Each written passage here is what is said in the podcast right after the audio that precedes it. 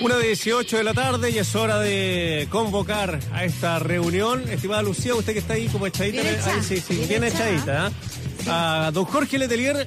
Jorge, ¿cómo le va? Pelito corto, pelito largo, ¿cómo está? Mira, pinta. No, igual, igual, Qué igual. pinta. Peinadito, sí. Qué pinta. Peinado. Sí, pues que después que Jorge. Lucía López me dijo que andaba con el pelo como cualquier cosa y yo ahí me preocupé de la peineta y dije voy a acicalarme antes de esta, de esta intervención.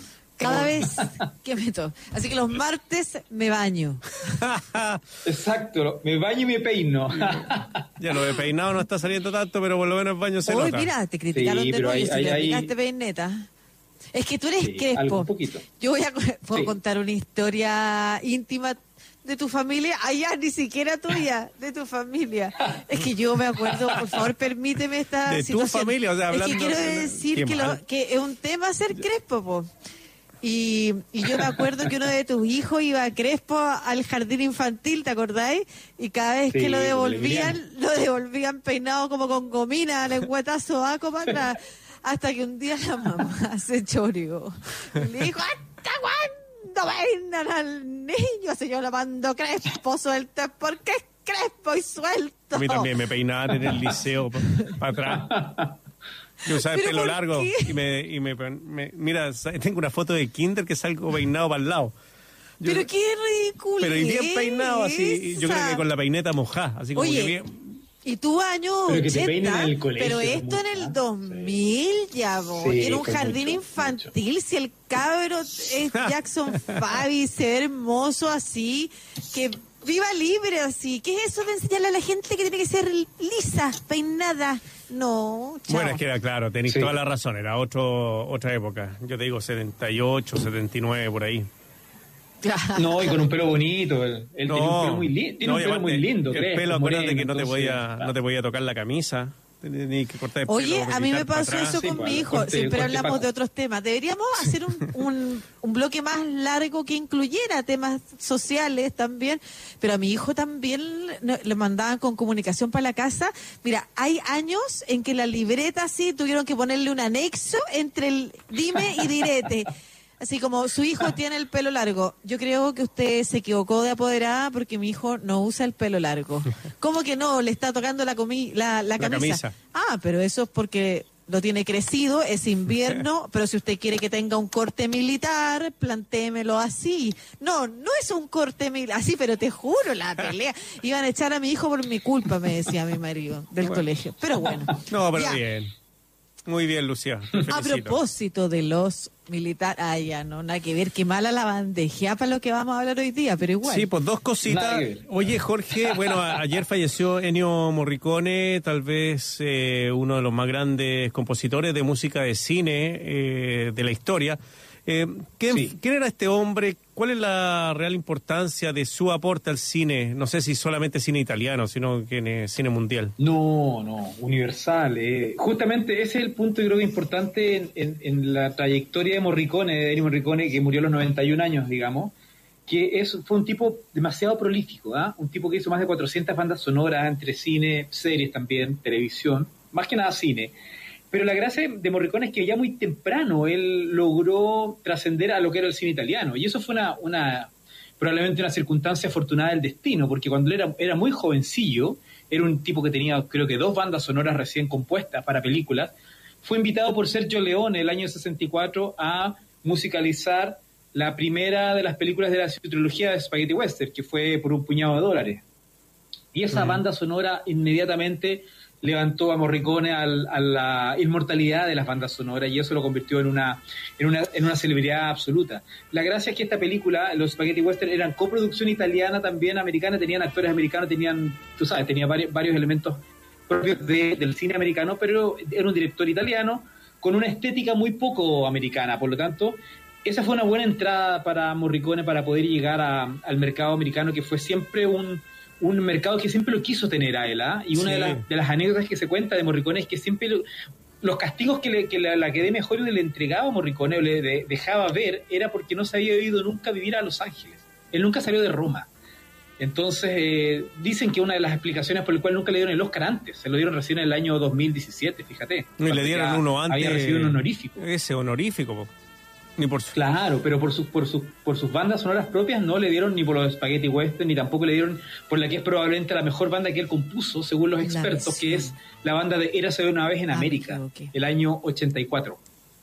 ¿La Y misión era de él o yo estoy confundida? La misión era de él también. ah, la misión también, es porque una de esa las más también populares. fue, claro. Sí, tuvo, tuvo, tuvo mucho impacto. La- el de la misión y Cinema Paraíso probablemente sean las, las bandas sonoras junto a la trilogía de Spaghetti Western las más populares de Morricone, sin duda. O sea, hasta el día de hoy, el sonido de silbidos de- del, del Bueno, el Malo y el Feo no nos olvida jamás. O sea, está No. instalado en la memoria popular. Ay, ¿Quién ¿no? puede? ¿Quién puede? Hágalo, a ver, hágalo silbando. No, no, no. Me cuesta silbar. Oye, ¿se acuerdan que antes Eso estaba mismo. el Far West? ¿Te acordáis, Jorge? Sí, pues. Yo el fui, Far West. Sí, yo fui. ¿Te acordáis de y me agarraron y me agarraron los Ah, ya, indios y me pintaron. Pero eso es como del año 70 y no sé cuánto. Y es que me acordé por eso mismo, porque era como este est- estilo de, de película o ambientado, qué sé yo, en el lejano oeste. Claro. Pero con un toque de parodia, porque estas Sí. películas no eran la- el western americano clásico de los 50. Estas eran películas que ya parodiaban, era un pastiche, no se mezclaban muchas referencias, mezclaban el rock. Piensa tú que las guitarras usaba el Morricone en los 60 parecían, parecían de, esas, de, esas, de esas bandas de rock americano del, del surf rock, ¿no? Esas, esas guitarras como de Shadows, ¿Eh? esas guitarras como bien, Me- bien me eléctricas. encanta. De fondo. Sí, Entonces era una mezcla, una, un pupurrí bien postmoderno lo que hacía Morricone en ese Eh, Claro, y sonaba fuerte esa guitarra cristalina, pero fuerte. Y bueno, Bueno. la- una- otra de las gracias yo creo que a propósito de pregunta, ¿por qué es tan importante Morricone? Porque Sí. Morricone, a pesar de ser un compositor, entre comillas, convencional, eh, era muy melódico. No era, no era como los, cor- los compositores actuales que son de atmósfera, ¿no es cierto? Como Mm. Hans Zimmer, o estos esto nuevo- estos los suecos, ¿no es cierto? Johan Johansson, el que murió, o la que acaba de ganar el Oscar, la, la claro. finlandesa. que yo siento que No atmósfera, diferencia entre la melodía. música incidental y propiamente tal y la banda sonora. Yo, yo estoy eh, más cercana a pensar que lo de Morricone era más banda sonora, generando temas, temas que se popularizaron exacto. como tal. Exacto, eso es muy importante. Él tenía, eran, eran, eran composiciones como una especie de sinfonía que tenían secciones. Una sección, por ejemplo, de orquesta clásica con violines, con cuerdas, que acompañaban dramáticamente una escena, pero tenía, tenía temas que eran para, para poder eh, enfatizar situaciones puntuales, como por ejemplo la famosa, la famosa el oboe, creo que se llama la, la canción de Gabriel, que tiene un oboe, que es la de la misión, la, la famosa de la misión. Mm. que. Claro. Esa, esa es un tema especial del personaje, ¿Cómo que es? creado para el personaje. Turururún. Ay, sí, No esa sé, sí. Habría que buscarla ahí, pero, pero esa, La de esa- Cinema la melodía del oboe Paraíso. es muy famosa. A ver, a o ver. también en Cinema Paraíso, efectivamente. Entonces, claro, como bien dice Lucía, no era un compositor que, que generaba una, una capa de sonido que acompañaba toda la película, atmosférica, para crear situaciones. No, el- lo de, lo de Morricone era melodía pura. Entonces él tenía temas compuestos para situaciones, para personajes, y que eran muy distintos unos por otros también. ¿ah? Esa fue una, una gran eh, particularidad. Y eso lo también de películas muy distintas. O sea, esto terror, Darío Argento, en los años, fines de los años 60, los 70, Morricone. Eh, películas que eran de un terror bien italiano, que era bien expresionista, bien gore, bien sangriento. Oye, Jorge, Hizo películas con Tarantino, por ¿y ¿se quedó dormido en los laureles o tiene otro éxito en los 90, 2000? Eras una vez América, po. pero no, pero la nueva, la ¿cómo se llama la de Tarantino? Los ocho más odiados. Los ocho Ah, claro. pero no sé si fue tan impactante como las que Es que estamos la nombrando. película antes. tampoco No, fue tan no, impactante. Mucho no, menos. mucho menos que Eras una vez en América, que La Misión, que Cinema Paraíso, que Los Spaghetti, mucho menos, pero en el fondo ya le debían el Oscar, ya había ganado el honorario, pero él necesitaba, él, él por, por derecho propio ya debería haber ganado un Oscar por alguna banda puntual. Y se la dieron por una de Tarantino, que es una, una obra menor en su, en su trabajo, pero ya, eh, bueno, y además eh, Morricone habló muy mal de Tarantino, de luego, de, de- de hecho, el- este- este- esta, este- ah, dijo que, que era, un, era un poco menos que era un tarado Tarantino, no se llevan nada de bien. Morricone tenía su genio, ¿ah? era un tipo bien complicado de carácter, ¿ah? muy, muy mañoso también. Bueno, Eh, y muy- muy- Tarantino tiene lo suyo también, Y recordemos. Tarantino que no hay, no hay como pararlo de hablar, porque hay que pegarle un palo para que se calle, porque Tarantino es una un, niña que yo conozco. Entonces, claro, no funcionó bien, pero, pero yo creo que la ventaja, que, o sea, o la comparación de Morricone con otros compositores con- más contemporáneos es la capacidad melódica. Yo creo que ese es un gran fuerte que tuvo en todos los registros que, en, que él entró, ¿ah? es la capacidad melódica, de instalar melodías puntuales que fueron quedando en la memoria. Eh, uno, por ejemplo, dice, uy, una melodía de Hans Zimmer, una melodía de Johan Johansson, uno no escucharía, pero sí tiene una idea de que hay un concepto detrás de una banda sonora, de un concepto de una, de una banda incidental que ayuda a generar un, como un clima.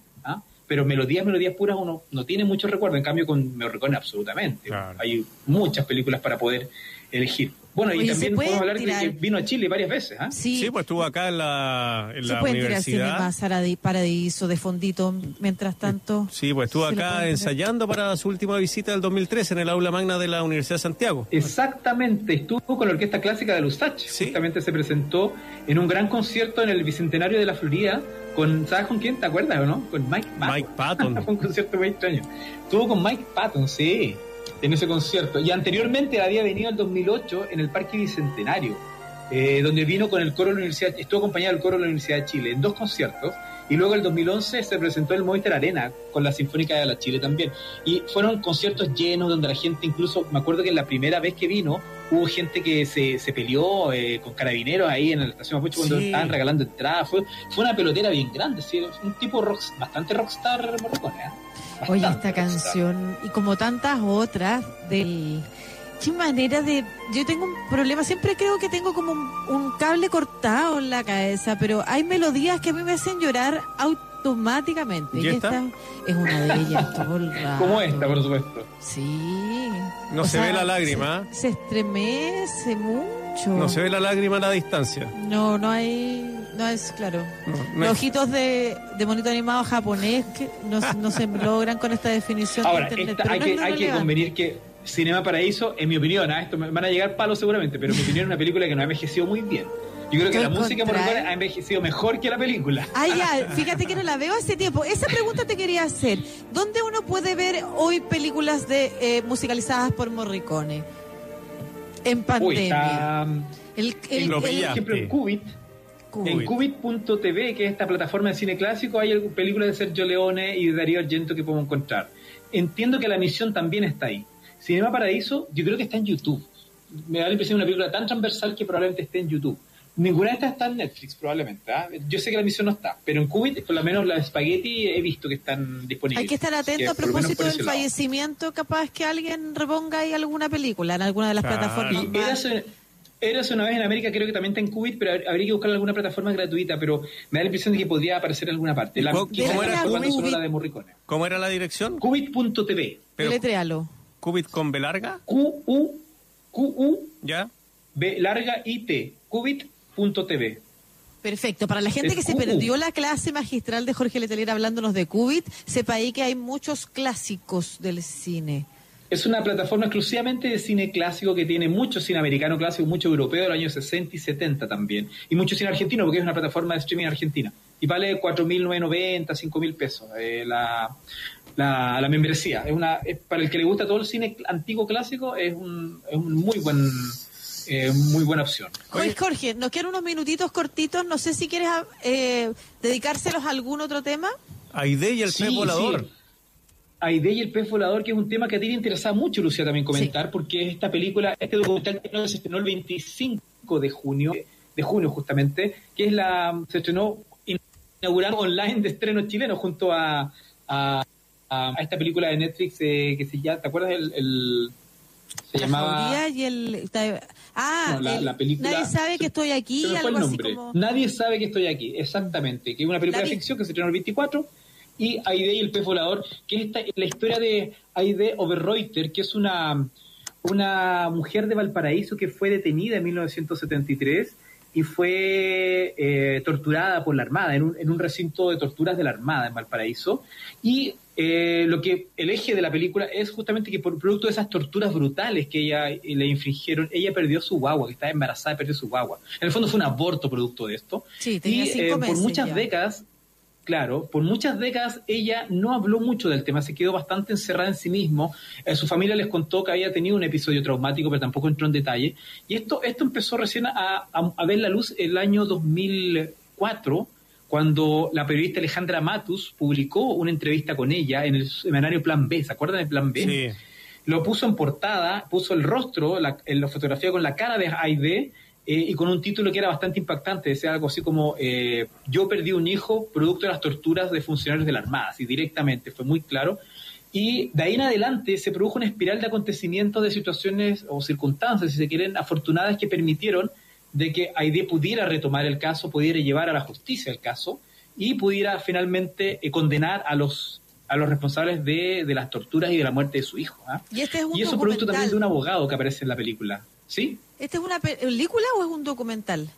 Este es un documental. Es un documental, exacto no, es un documental de Pachi Bustos, que es la directora de otro documental muy bueno que se llama Cuentos sobre el futuro, un estupendo documental. Esa es la portada, por ejemplo, que nos estamos viendo, donde, que fue lo que llamó la atención del, eh, abogado Vicente Bárcena. Que él, mira qué curioso, él a título personal leyó esta entrevista, quedó tan horrorizado y él a título personal puso una querella contra la Armada sin ni siquiera consultarle a ella, sin ni siquiera cobrarle nada. Fue algo que hizo él por, voluntad mm. propia. Sí, de hecho, Aide, tras esa portada, eh, se se enojó con Alejandra Matus, no porque tuviera razones para enojarse, sino que fue tan chocante para ella verse en esa portada y las reacciones que provocó y reencontrarse con su historia, que se distanció totalmente eh, de la posibilidad de tomar una acción judicial o de dar más entrevistas, hasta que se encuentra con este abogado que le, que le hace llegar el mensaje de este juicio. Eh, y que, está avanzando y que se recibe en condena. Y ahí es cuando ella retoma su vínculo con Alejandra Matu y, y, retoma su vida también. Es bien impactante la historia, súper cruel, súper dramática. ¿Y dónde, dónde la vemos? Bueno, AID está en varias plataformas online. De hecho, una, una de las particularidades que tiene es que eh, Miradoc, o Chiladoc, que es la plataforma que, que digamos que produce el, el, estreno, la tiene en, en, varias plataformas a la vez. Entonces, muy interesante, por ejemplo, que está en Vimeo, Vimeo on Demand. Ya. Viene acá en, eh, en Movies, que es como Movies, pero con W. Eh, es una plataforma donde la, donde la podemos encontrar. Está en Cinepolis Click eh, que es una esta plataforma que está con varias películas comerciales también, en tanto en Chile como en Perú y en Colombia, por ejemplo. Y está en Google Play y está también eh, en eh, Apple TV, fíjate, dependiendo del territorio. Si tú quieres, si tú vives en Estados Unidos, la puedes ver en Apple TV y en Google Play. En Chile la puedes ver desde Vimeo On Demand, desde Cinepolis Click y también la puedes ver desde, mm, si no me equivoco, Apple TV también. Así que hay varias plataformas. El promedio de, de pesos es como 2 dólares el, ticket que te dura 48 horas. ¿eh? Tiene, tiene como una especie de arriendo por 48 horas que la puedes ver. Si la quieres tener permanentemente, incluso descargar la película, vale alrededor de 10 dólares. Así que hay varias alternativas para poder ver. Si uno entra a la página de miradoc.cl, están todas las plataformas, uno elige la plataforma, pincha y entra directamente a cada una de las plataformas particulares. Oye, yo les quiero... posibilidades de ver ahí de ahí. Sí, yo les quiero recomendar que a través de la señal de Santiago TV 48.1 comienza Mirada de Autor por Santiago TV y este domingo 12 de julio vamos a dar La Ciudad de los Fotógrafos, estimado Jorge y Lucía. Mire. Eh, así que es, eh, como ustedes saben, un destacado documental que cuenta la historia de un grupo de fotógrafos, eh, su capacidad de organización, su búsqueda por la verdad a través de las fotografías en tiempos de dictadura. Va a ser el eh, domingo a las 9 de la noche y se repite los viernes a las 10 de la noche a través de Santiago TV. Excelente. Es un gran documental, la, ciudad de los fotógrafos de Sebastián Moreno, que es la historia también de su padre, porque su padre fue de estos fotógrafos de la AFI, ¿te acuerdas de la Asociación de Fotógrafos Independientes? Que fueron los tipos que trabajaron en dictadura, que estaban en las protestas, que, que arriesgaron el pellejo muchas veces. Y un grupo de fotógrafos, entre ellos el padre de Sebastián Moreno, el documentalista, y así que es una película muy interesante que refleja justamente cómo se resistió también a, la dictadura desde el punto de vista de testimoniar un poco lo que estaba ocurriendo en las calles. ¿ah? por ejemplo, el episodio de Lonquén está muy detallado, ahí vemos a un par de fotógrafos. Él es justamente el que descubrió o reveló un poco el, tema de los crímenes de Lonquén. Eh, es un documental muy interesante, yo creo que es uno de los primeros documentales que aborda directamente episodios de justamente desde el tema desde la memoria eh, sobre la dictadura militar. Eh, y Sebastián Moreno, bueno, después ha hecho varias películas del mismo tema, ¿eh? siempre con el tema de la dictadura, el tema de los derechos humanos. Hizo el tema de, Guerrero, ¿te acuerdas? la historia sobre el hijo de, Manuel Guerrero. Sí. también esa historia es de, es de él, también dirigida por él. Eh, Aveas Corpus también.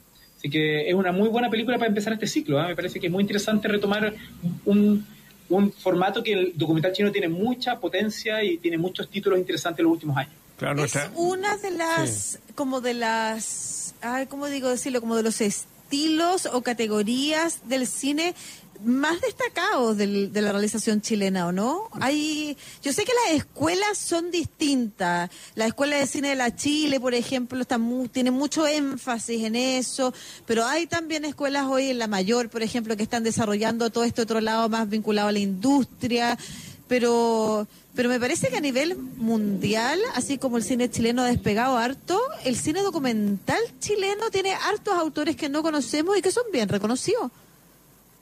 Yo, mira, fíjate que eso que dice Lucía es muy interesante porque el documental chileno ya lleva varias décadas de, un alto, alto nivel, de verdad, a nivel internacional tiene muy buena recepción, gana muchos premios regularmente y el documental chileno yo creo que está considerado uno de los de las cinematografías más eh, activas, si se quiere, y más importantes a nivel internacional, a, por lo menos latinoamericano de los más importantes. Yo diría que hay años en que el documental a nivel de producción anual ha sido más importante que la ficción incluso. ¿ah? Hay varios años y teníamos gente como Ignacio Agüero, que es a esta altura un, un mm. referente absoluto del documental en Chile. Bueno, para qué decir Patricio, Guzmán. Eh, eh, la Maite Alberdi, que la Maite Alberdi se gana, cada vez que saca una película se gana los premios más importantes en Europa, en Ámsterdam, en el Festival de Ámsterdam, en Hot Dogs.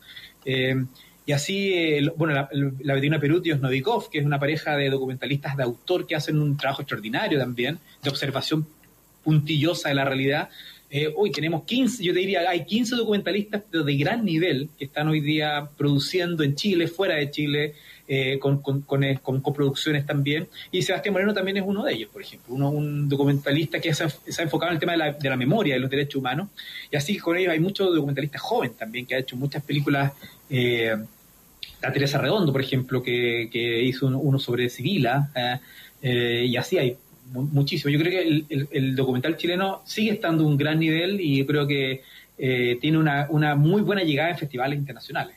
Hay poca cultura de documental, ¿o no? No, no, no se consume mucho el documental. En el Centro Arte Alameda se da bastante documental. El Arte Alameda, bueno, y lo que ha hecho Mirador que los últimos 3, 4 años de, generar estrenos nacionales, porque Mirador dijo, voy a estrenar una, hace varios años un documental al mes y lo va a lanzar simultáneamente en varias ciudades de Chile, alrededor de 15 ciudades llegó a tener en su momento, fíjate. Claro, audiencias pequeñas, corporaciones culturales, pequeñas salas de algunas ciudades, pero estrenar al mismo tiempo en Arica, en La Serena, Valparaíso, en Coyhaique, en Temuco, es una gracia igual. Bueno, y eso fortaleció mucho una red de exhibición. Sí, nos estamos eh, olvidando del Mosito, ¿te acuerdas? De la Marcela Said. de Marcela Said. Gran película, un hito, un hito justamente. Hablando un poco de esto, del tema de, víctimas y victimarios en la, la dictadura, el Mosito yo creo que es uno de los grandes referentes, con este personaje que, que aparentemente una persona que no sabía nada, vio todo y no sabía nada. Él era un inocente dentro de la barbarie porque él era un mosito, un tipo que llevaba el café en un centro de tortura de que estaba en Simón Bolívar, que que lo descubrieron, ¿ah? Jorge, claro, Jaime, Javier, Javier eh, Rebolledo fue el que hizo esa investigación periodística y de ahí también sale eh, este, este personaje del mosito es un personaje brutal porque, porque Jorgelino Vergara, que es este mozo, que es un tipo sin educación, que del campo lo llevan a trabajar como Manuel Contreras, como mozo, y tal cual, lo mandan a trabajar a este centro de torturas que es el de Simón Bolívar, que a todo esto es el centro de torturas donde no sobrevivió nadie, así que es el, es el más mortífero de la historia de la dictadura chilena, ¿eh? el centro de Simón Bolívar. Y Jorgelino Vergara va contándole a la cámara lo que él veía, pero lo cuenta con una distancia emocional que uno dice, acá hay algo raro, acá, acá hay un personaje que no está en el 100% su lucidez porque, porque narra de manera muy cotidiana el horror, la muerte, la tortura. Entonces, como que uno siempre le queda la duda de que el tipo no dice toda la verdad. Y una de las grandes gracias del documental de esta Marcela Said es que te, da la, idea de que hay una ambigüedad detrás de este personaje. Y tú nunca sabes efectivamente si está mintiendo frente a la cámara, está actuando algo que no es, o efectivamente era una víctima de las circunstancias eh, simplemente manipulada por los superiores. Pero esa idea te queda siempre, ¿ah? Te queda siempre como... Y eso te, lo hace muy perturbador justamente. El, hecho de no saber si el tipo realmente está reconociendo algo o no. ¿Se podrá encontrar en Internet? El Mosito, si no me equivoco, creo que no está en onda media, habría que revisar, pero me da la impresión de que no está, pero pero hay, hay que darse una vueltecita de repente por ahí eh, o buscarlo en YouTube, pero es mm. uno de los hitos del documental chileno reciente, de todas maneras. Oye, bueno, y eh, Marcela Said se, lanzó a la ficción después de esto. Te iba a contar, perdona Lucía, que el 19 de julio van a dar eh, acá, vamos a dar a través de Santiago TV, 100 niños esperando un tren, tal vez uno de los clásicos más importantes del documentalismo chileno. Es una maravilla película, eso. Esa sí que es una joyita eh, filmada en plena dictadura. Eh, bueno, Alicia Vega, esta mm. profesora de cine de toda la vida, que tenía un taller en la Hormida, fíjate. ella, ella hacía un taller para niños del de campamentos y les enseñaba la magia del cine, las cosas más básicas del cine. Y eh, Ignacio Güero fue a documentar este taller y mostró un poco lo que era la realidad de la pobreza y la marginación de las poblaciones de Santiago en el año 85, fíjate.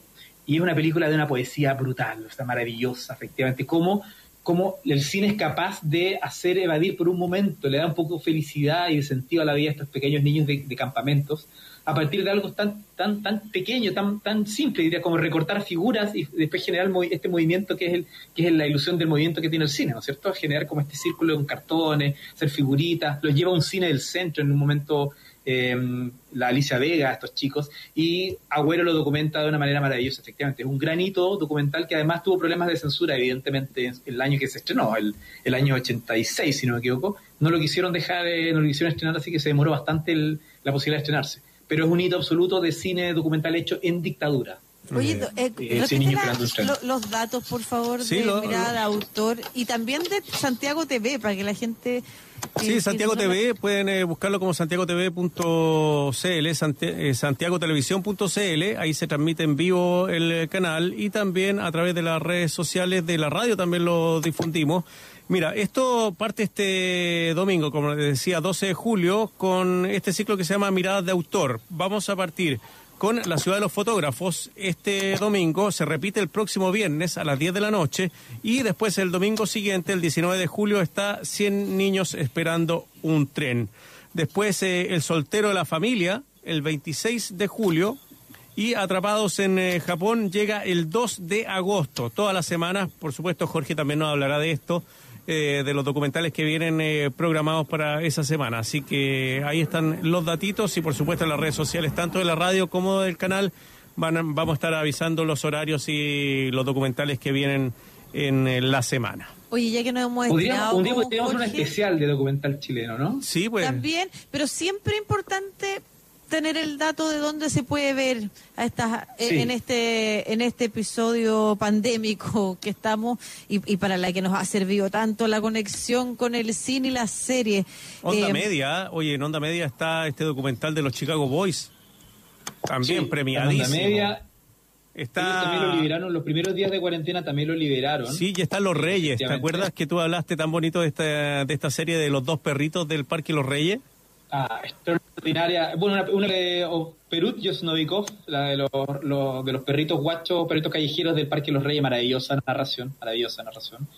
Y está Salvavidas de Maite Alberdi y La Once también de Maite Alberdi, que son dos grandes películas que ganan muchísimos premios internacionales. Buena La eh, Once.